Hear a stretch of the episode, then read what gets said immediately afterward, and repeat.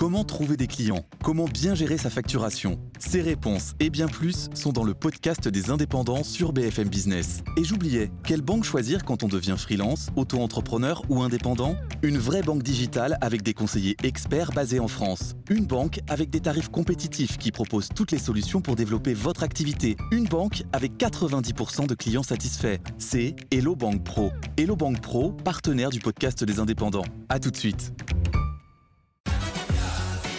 Bonjour, bonjour à tous et bienvenue dans Hebdocom. Au sommaire aujourd'hui, Arte fête ses 30 ans. Quel avenir pour la plateforme audiovisuelle européenne publique? Pour en parler, nous recevons son président Bruno Patino. Info exclusive Hebdocom, Vivendi pourrait racheter, s'intéresse en tout cas à l'agence digitale Webedia et c'est Julien Casqui qui nous en dira plus dans son journal. Et puis on terminera par le débat du moment. Total Energy, ennemi numéro 1. Comment le groupe gère cette com de crise? Pour en parler, nous accueillerons euh, Marie-Virginie Klein, euh, experte en com et fondatrice de Iconic, et Fabrice Pelosi, communicant et directeur associé chez Epoca. Voilà le programme. Hebdocom, ça commence maintenant. BFM Business, Hebdocom, l'invité média. Et nous avons l'honneur d'accueillir aujourd'hui Bruno Patino. Bonjour. Bonjour. Merci d'être avec nous. Vous êtes président d'Arte, la chaîne qui est donc euh, devenue euh, trentenaire cette année. Très joyeux anniversaire à Arte. C'est d'ailleurs les 30 ans de BFM Business euh, également. ben voilà. euh, 8000 programmes sont disponibles sur la plateforme arte.tv, dont deux tiers en exclus. Vous proposez une sélection de programmes en six langues différentes, ce qui vous permet de vous adresser à 70% des Européens, plus 32% de part d'audience en 5 ans. Vous êtes investi sur tous les réseaux sociaux et restez fidèle à votre ADN depuis 1992. Tout ça paraît un peu trop beau pour être vrai. Bruno Patino, qu'est-ce qui cloche? Où est-ce que ça bloque aujourd'hui chez Arte? Non, ça bloque pas. Euh, mais on a 30 ans et on est encore en croissance. Voilà, c'est ça qu'il faut dire. Donc, euh, donc on a encore. Euh, on a encore beaucoup de perspectives devant nous, en fait. Vous, l'avez bien dit, il y a eu une mue qui s'est faite depuis 30 ans, mais dans la fidélité de ce qui a été construit euh, depuis, euh, depuis l'origine. Alors, euh, au départ, c'est une sorte d'ovni, hein, c'est bizarre, une chaîne franco-allemande déjà. Alors, ça se fait euh, à la veille de la réunification allemande, culturelle au sens large du terme, pas seulement les arts et la culture, mais aussi euh, le monde des idées, l'histoire, la géopolitique, les sciences humaines, et puis les récits, évidemment, les fictions, le cinéma. Donc tout ça, on est fidèle. On a essayé. Euh, à mesure que le temps passait, à la fois de rendre notre offre plus éclectique, hein, c'est-à-dire d'être de plus en tout en cultivant cet ADN que vous avez mentionné, ben, d'être plus foisonnant, euh, d'être encore plus curieux, euh, d'être encore plus attentif euh, au goût des uns et des autres. On essaye aussi à chaque fois d'être encore plus exigeant vis-à-vis de nous-mêmes pour pour proposer des contenus de, qualité à chaque fois supérieurs à ceux qui nous regardent. Et puis surtout, on prend avec appétence la révolution, modification, transformation du paysage médiatique. Et cette idée aujourd'hui de d'être passé d'une chaîne à trois choses en fait, hein, qui sont la chaîne, la plateforme, les chaînes sociales, d'égale importance pour nous. Eh bien, c'est quelque chose, c'est quelque chose euh, pour lequel encore une fois, on a, beaucoup d'attrait, beaucoup d'appétence. Ça nous permet de toucher plein de personnes différentes dans des contextes différents. Alors qu'est-ce qui cloche? Non, ça cloche pas. Euh, évidemment, on voudrait sans doute aller un peu plus vite, un peu plus loin. La question des moyens euh, est, réelle, mais, malgré tout, euh, non, je dois dire que c'est un, on, a de la chance. Euh, grâce aux équipes et grâce à ceux qui nous regardent d'avoir un anniversaire qui est plutôt euh, tourné vers le futur. On va, on va, on va parler de la rentrée euh, juste après. Ouais, juste oublier de mentionner que vous êtes avec moi euh, pour les gens bah, qui sont en radio. Voilà. Euh, comme d'habitude, je suis accompagnée de Frédéric Roy, rédacteur en chef CB News et Julien Casqui, journaliste à BFM Business. Merci Bonjour. à tous les deux. Et moi, je suis le plus vieux. J'ai profité de la, de la, de l'interruption. Je suis le plus vieux du plateau parce que je disais à Bruno Patino que j'étais à la conférence de presse de lancement d'Arte il y a 30 ans. Euh, donc voilà. Et en fait, euh, ce qu'on se disait aussi, c'est qu'à l'époque, Arte n'a pas été accueilli à bras ouverts par le reste du PAF et par d'ailleurs euh, euh, à ce moment-là une partie de une partie de la société. Et c'est devenu une chaîne, au contraire. il n'y a plus de discussion sur l'existence d'Arte. C'est devenu une, c'est devenu une chaîne même à la mode et, et, et recherchée. Incontournable. C'est absolument. Et comment ça s'est passé? Vous parliez pour, de mu. Oui, enfin. Ah la seule chose qui compte, me semble-t-il, qu'est-ce quel est notre métier au fond? Euh, C'est de provoquer la rencontre entre euh, des documentaires, des séries, des fictions, euh, de l'information et ceux qui ceux qui regardent cela. Et donc d'être assez à la fois ambitieux j'allais dire sur les sur les deux personnes qui se rencontrent et d'être assez humble dans la position. Donc je pense que ce qui s'est fait ben, au fil du temps, euh, c'est encore une fois euh, d'essayer en permanence de rendre accessible la complexité et la beauté du monde et d'être toujours obsédé par une seule chose, la qualité de ce que l'on propose et surtout sa différence par rapport au reste. J'ai pas dit mieux ou moins bien, c'est pas la question. La question c'est que pour que l'offre et de l'importance dans la vie des gens, il faut qu'elle soit singulière, il faut qu'elle soit particulière, qu'elle ait un sens.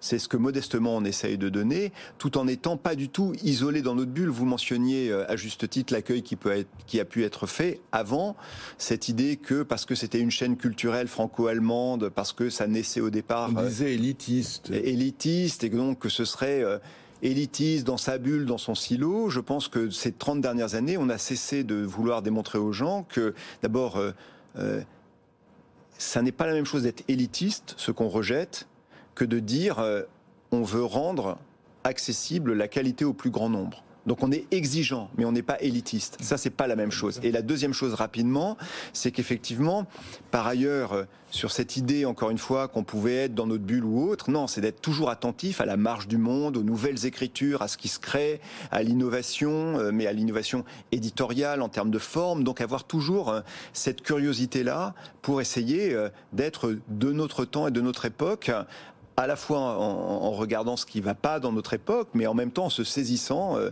euh, des nouvelles idées, des nouvelles formes et, des nouvelles propositions éditoriales. Justement, on va, on va parler d'un exemple concret. Ça a été annoncé cet été. Euh, Sonia De Villers débarque sur la chaîne avec un nouveau magazine quotidien de 12 minutes consacré au décryptage des images. Le lancement est-il imminent? C'est ma première question. Et puis ensuite, pourquoi ce choix? Alors, euh, rapidement sur le lancement, ça va être bientôt sur la plateforme euh, le mois prochain. Et en linéaire en 2023. Et en linéaire au début 2023. Non, l'idée là aussi c'est la même chose. Depuis longtemps, très longtemps, euh, Arte euh, réfléchit à la géopolitique et à ce qui se passe en termes de géopolitique. Euh, non seulement dans ses thémas, les grands documentaires du mardi, mais dans une émission qui s'appelle, qui s'est appelée depuis le début le dessous des cartes. Et puis le dessous des cartes a évolué. déjà à l'époque de Jean-Christophe Victor, puis après le décès de Jean-Christophe Victor, on a mis des outils numériques sur les cartes, etc. Et puis petit à petit, ça s'est saisi de ce qui se passait. Et depuis le 24 février, donc l'attaque de l'Ukraine par la Russie, on a un module quotidien du dessous des cartes, le dessous des cartes, l'essentiel.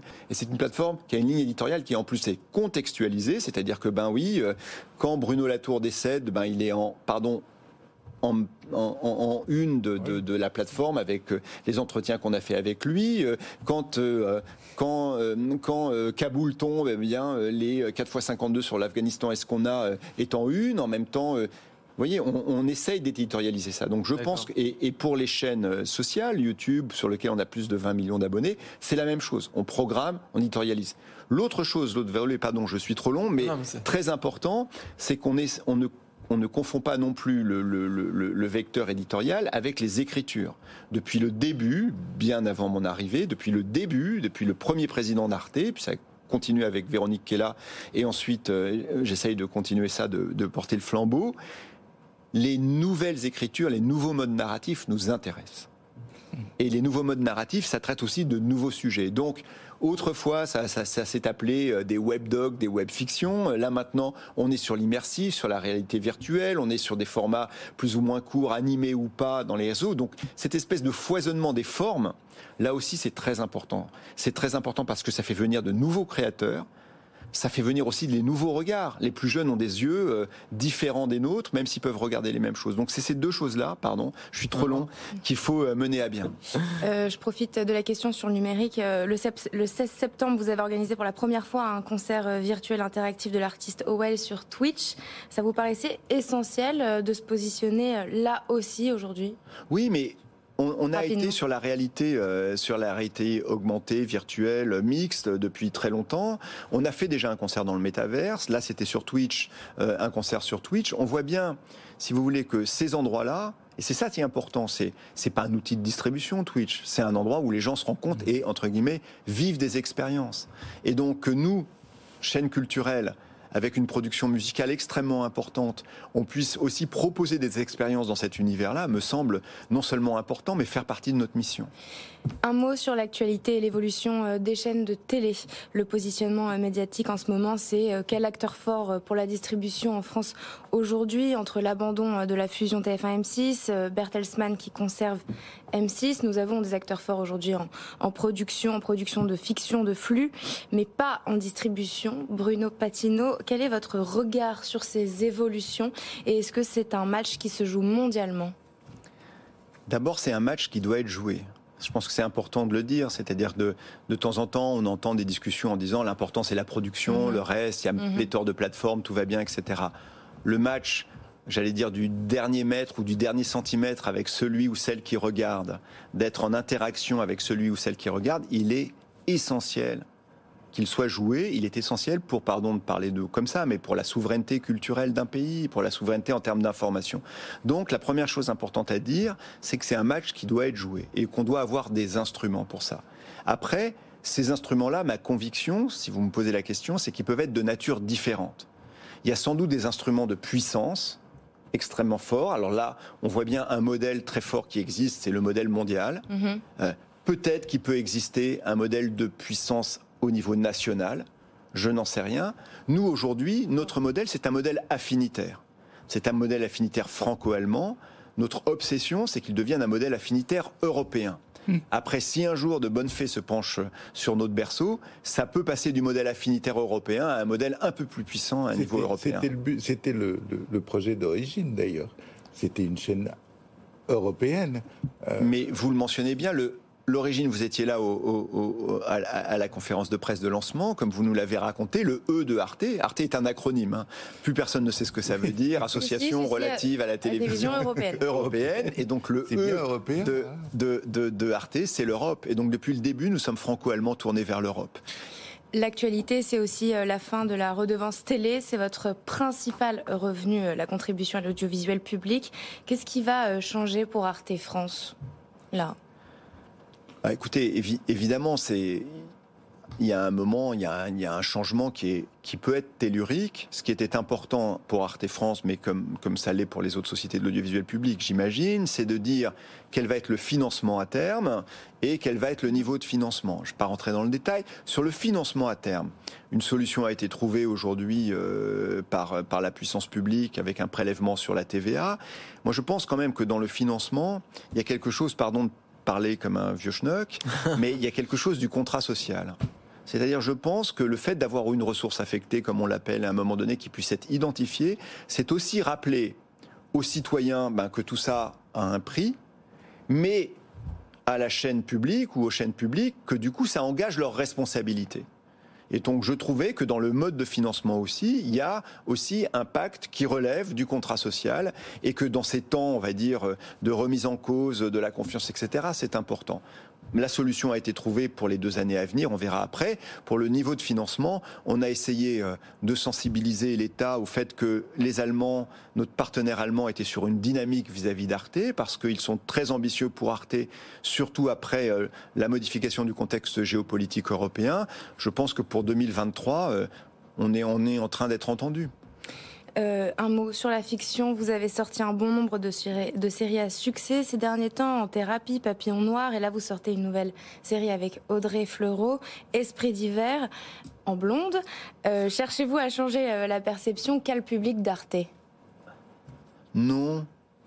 le changement de perception, c'est la conséquence des choix de programme qu'on fait. Et les choix de programme qu'on fait ne sont pas faits pour changer la perception. Les, les séries qui nous intéressent, c'est alors j'ai une, collègue espagnole qui dit c'est des séries qui disent des choses. on peut dire c'est des séries dont l'enjeu est un peu supérieur à l'histoire elle-même. Donc on essaye d'avoir des séries qui à un moment donné sur toute la palette, hein, elles peuvent être dramatiques, elles peuvent être plutôt euh, autour de la comédie, mais disent quelque chose euh, de notre rapport au monde. Donc euh, moi si vous voulez, si je prends une métaphore euh, du bon vin qui vous reste euh, un peu sur le palais euh, une fois que vous l'avez bu, ce qui nous importe sur les, sur les séries quand on les regarde, c'est qu'il vous reste quelque chose. Vous dites, tiens, mon imaginaire là a travaillé un peu et j'y repense et bon. Et donc à chaque fois, on essaye d'avoir des choses en thérapie on a mis la France entière en thérapie, hmm. mais c'était aussi une façon de dire, c'est un moment où on a besoin de s'écouter, de parler, et c'était pas, et c'était pas rien de le dire.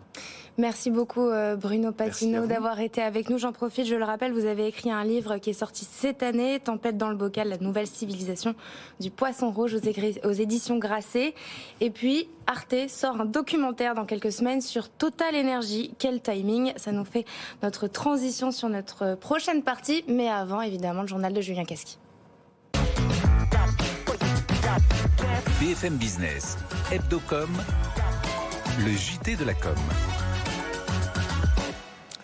Et on commence euh, ce journal avec euh, M6 qui développe son offre de streaming. Sixplay Max, voilà comment elle va s'appeler. Elle donnera accès à l'application euh, Sixplay, soit tous les contenus du groupe M6 en replay. Et la nouveauté, eh bien, c'est qu'elle sera sans pub, mais payante. Vous devrez payer 2,99€ par mois la première année. Une nouvelle offre qui intervient un an après celle de TF1, My TF1 Max. Fabrice Frise PDG de l'AFP est candidat pour un deuxième mandat. Il l'a annoncé euh, dans un email à ses salariés intitulé Stop ou encore dans lequel il vante un retour fructueux à la profitabilité. En 2009, en 2019, le groupe a renoué avec les bénéfices, une première depuis 2013. Euh, le dirigeant en poste depuis 2018 terminera son mandat en avril prochain. Alors ça paraît long, mais ça n'est pas tant que ça. J-650 avant les Jeux Olympiques. Et Orange détaille son dispositif hors norme pour connecter les 120 sites entre eux. Plusieurs centaines de millions d'investissements et 1000 salariés seront mobilisés. Un reportage de Simon Tenenbaum. Pour Orange, c'est l'Everest des télécoms. Alors que cinq opérateurs étaient mobilisés pour les JO de Tokyo, Orange sera seul pour connecter les Jeux de Paris, l'équivalent de la couverture simultanée de 32 championnats du monde. Un challenge pour Tony Estanguet, le président de Paris 2024. C'est vrai que pour relier plus d'une centaine de sites, euh, avec potentiellement 4 milliards de personnes qui vont regarder, des millions de spectateurs qui en même temps se connectent dans les gradins. En plus, on ne s'est pas facilité la tâche parce qu'on a choisi des sites euh, absolument spectaculaires iconiques, dans des endroits qui sont normalement pas prévus pour euh, accueillir des compétitions de cette ampleur. Notamment Tahiti pour le surf, la rade de Marseille pour la voile, l'esplanade des Invalides, le champ de Mars et la Seine. Depuis le pont d'un bateau qui emprunte aujourd'hui le parcours de la cérémonie d'ouverture, Christelle Edman, directrice générale d'Orange, souligne la difficulté de l'opération. D'abord, elle se déroule sur 6 km là où les cérémonies habituelles se déroulent dans un stade. Ensuite, elle se déroulera en mouvement. Et puis, euh, on aura à passer sous des ponts comme on le fait en ce moment, euh, qui sont aussi, euh, quand on parle de, connectivité, euh, un, challenge technique. Une centaine de caméras connectées en 5G retransmettront ainsi les images depuis les 170 barges qui traverseront la capitale. Des investissements considérables qu'Orange espère rentabiliser dans le temps. Une grande partie des équipements réseau seront maintenus après les Jeux. À Paris, vous ne verrez plus de publicité dans la nuit. Et oui, la mairie vient de voter l'extinction de la publicité lumineuse la nuit à partir du 1er décembre. Elle demande à Clear Channel, son opérateur de panneaux publicitaires électriques, de les éteindre de 23h45 à 6h. Les panneaux liés au service public, à la sécurité routière ou d'accès aux droits feront exception. JC Deco devra lui aussi éteindre ses panneaux rétroéclairés à partir d'une heure du matin. Euh, à l'été 2023, cette règle sera appliquée partout en France. Petit exclu, l'info en plus pour Hebdocom, c'est Vivendi qui s'intéresse à Webedia. Eh oui, l'entreprise de médias en ligne a été mise en vente par son propriétaire Fimalac, détenu par Marc Ladré de la Charrière et Vincent Bolloré, son rival de toujours, pourrait déposer une offre de rachat à la fin du mois d'octobre, mais pas à n'importe quel prix. Selon nos sources, Fimalac demanderait près d'un milliard d'euros, alors qu'elle en vaudrait a priori deux fois moins selon euh, des acteurs du dossier. Webedia a perdu récemment euh, plusieurs grands youtubeurs, dont Squeezie et McFly et Carlito. Les prétendants au rachat ne se sont pas bousculés, ne se bousculent pas, puisque ni TF1, ni M6, ni Media One ne s'y intéressent. Merci Julien, le Focuscom. BFM Business, Hebdocom, le Focuscom. Pour le Focuscom cette semaine, difficile de parler d'autre chose. On va s'intéresser à la stratégie euh, du groupe Total. Est-ce qu'il est haï de tous? Quelle communication de crise? Euh, Petit contexte, Total a, décidé de, de prendre l'opinion publique à témoin. Le groupe a publié cette semaine un communiqué détaillé dans lequel il a dévoilé le salaire moyen de ses opérateurs de raffinerie. 5 000 euros bruts par mois. La CGT euh, réclame 10% d'augmentation et rappelle que la rémunération du PDG Total avait augmenté de 52% l'année dernière. Pour en parler, nous accueillons Marie-Virginie Klein. Vous êtes experte en communication et fondatrice de l'agence Iconique. Bonjour, merci d'être avec nous. Et Fabrice Pelosi, communicant et directeur associé chez Epoca. Merci d'être avec nous. Alors euh, aujourd'hui, c'est pas le PSG. C'est comment se débrouille Total pour garder la tête haute face à la CGT, Fabrice Pelosi? Est-ce que, tout d'abord, c'est une bonne ou une mauvaise idée de la part du groupe d'avoir communiqué les salaires de cette façon-là? Euh, en tous les cas, euh, euh, ce qu'on peut voir, c'est que le sujet a émergé, a explosé sur sur Twitter. c'est là que ça se passe, hein, vraiment. on a coutume de le dire, mais vraiment là, les débats et on va le voir avec d'autres parties prenantes qui ont intérêt à ce que le débat dégénère d'ailleurs. Total, ils ont compris plusieurs choses. Euh, vous le disiez en introduction, euh, est-ce que euh, Total Energy est haï en France? En tous les cas, Total Energy a conscience de ses responsabilités. on parle du raffinage hein, en France. Mhm. En France, depuis entre 2018 et 2020, le raffinage, ça a perdu environ 2 milliards d'euros en France. Toujours est-il que le groupe Total s'est engagé, ils font des investissements. Les endroits où c'est compliqué, ils convertissent l'activité pour faire des nouvelles choses, des biocarburants du recyclage de plastique. Donc il y a une vraie responsabilité mhm. et il y a un jeu de rôle qui s'installe clairement entre le groupe Total Énergie euh, et euh, les syndicats. Ce qu'on peut voir, c'est que euh, on a une entreprise cotée qui publie un communiqué officiel et qui divulgue les salaires des opérateurs des raffineries. En, politique, on a coutume de dire que quand on impose ces thèmes euh, ça veut dire qu'on est en train de gagner. Ils ont imposé un thème. J'ai vu aucun fact-checking qui a démenti réellement les chiffres. Et c'est une entreprise cotée donc euh, ils sont obligés d'avoir vraiment des chiffres qui sont totalement euh, vérifiés. Donc ils ont mis la balle dans le camp un petit peu de, des syndicats. Et on voit avec l'évolution il y a un autre truc c'est que ça se joue encore une fois sur Twitter. En face on a un nouvel élément c'est la Nupes qui a tout intérêt à ce que ça dégénère. Euh, sur le plan autre que politique, en termes de communication, il y a une chose qu'on peut reconnaître à Jean-Luc Mélenchon et à la NUPES plus généralement, ils sont très très forts pour mener des luttes sur les réseaux sociaux et on a cette lutte qu'on voit actuellement sur Twitter. Marie-Virginie, qu'est-ce que vous en pensez? Est-ce que vous êtes d'accord? Alors, euh, moi je pense que c'est une mauvaise idée d'avoir euh, publié les chiffres comme ça. au début, on, s'est tous dit, bon, ah, c'est un bon coup, ils sont forts, parce que quand même 5000 euros par mois, c'est un salaire qui est confortable. Euh, on se dit pas, euh, voilà, qu'il y a vraiment de quoi faire toutes ces manifestations, etc. Après, quand on regarde le détail, bon, c'est 5000 euros qui intègrent euh, les primes euh, liées au risque qu'ils prennent, qui intègrent aussi le 13e mois et qui, intègre, tous les mmh. intérêts. Donc là, tout d'un coup, ça baisse.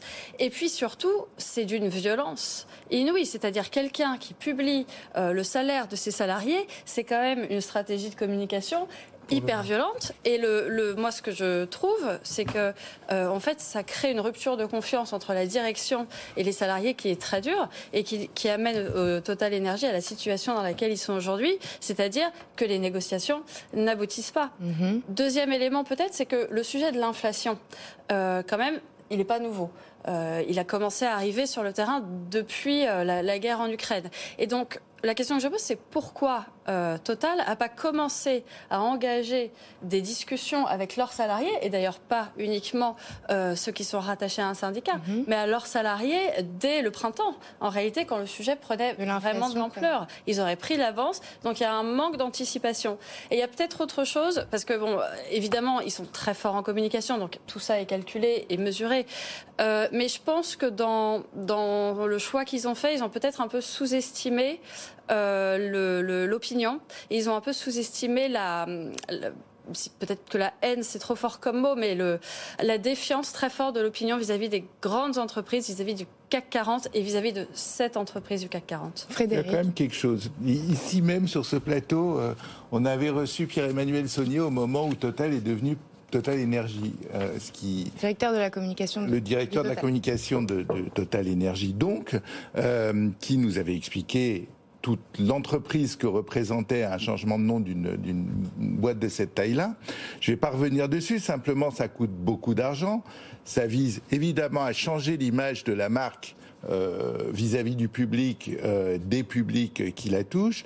Et moi, j'ai quand même un peu le sentiment qu'en 15 jours, 3 semaines, euh, il taille à mort dans tout ce travail qui a été fait, qui a coûté beaucoup, encore une fois, beaucoup d'argent, beaucoup d'énergie, qui était peut-être, je ne connais pas les, j'ai pas les chiffres, mais en train d'arriver à quelque chose. Et là, on a 50% du public qui comprend la grève et 50 qui, qui, qui, comprend pas. Quoi. On est on est à peu près à ce niveau-là. Ça veut dire qu'il y en a quand même 50 bah, pour qui il va falloir tout recommencer à zéro. Il y a quand même un problème, non? Fabrice bah, euh, Oui, alors la marque, c'est très bien que vous en parliez parce que euh, depuis la rentrée, même un petit peu avant, la grosse tendance qu'on voit en termes de communication pour les entreprises, c'est le sujet de la marque employeur. On sait que c'est compliqué euh, de recruter, on sait que c'est compliqué de fidéliser et effectivement, il y a certainement une marge d'amélioration pour l'entreprise en termes de marque employeur. Donc euh, la marque employeur, c'est comment on fait vivre les valeurs de l'entreprise au travers des médias, au travers aussi euh, des réseaux sociaux.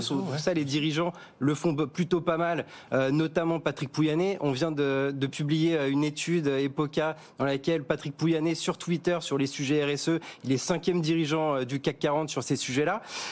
et une autre chose qui devrait arriver aussi et sur laquelle il devrait s'engager, c'est ce qu'on appelle l'employé advocacy. Euh, en France, il y a des centaines de milliers, euh, je crois que c'est 200 000 salariés en France, euh, et on a besoin de cette communauté qui devrait se regrouper autour de la marque, autour des dirigeants. On ne le voit pas encore. Il y a un Stéphane Richard, par exemple, chez Orange, qui avait réussi dans une entreprise un peu meurtrie à créer cette cohérence et cette communauté, et c'est quelque chose qui devrait émerger et sur lequel il devrait travailler, c'est sûr. Marie-Virginie Klein, je m'adresse à vous rapidement, doit terminer. Que pensez-vous euh, du positionnement du gouvernement? Est-ce qu'il s'est positionné trop tôt, trop tard? Là, pour le coup, je pense qu'il fait bien euh, de s'en occuper parce que le sujet est devenu public. Et euh, même si Total a pu dire, enfin, ou d'autres entreprises, on entend qu'il y a une forme d'ingérence. En fait, on ne peut pas à la fois dire il y a une ingérence de l'État dans l'affaire et à la fois demander au gouvernement d'être très engagé dans les négociations pour ces mêmes entreprises, que ce soit en Ukraine, en Ouganda ou dans les pays dans lesquels ils sont très investis. Merci beaucoup à tous les deux euh, d'avoir été en plateau avec nous. Merci Frédéric d'être là toutes les semaines et merci à tous de nous avoir suivis. Rendez-vous la semaine prochaine en direct, même heure, même endroit, mais aussi en replay sur les réseaux sociaux et sur le site de BFM TV. Très bon week-end sur BFM Business. Hebdocom sur BFM Business.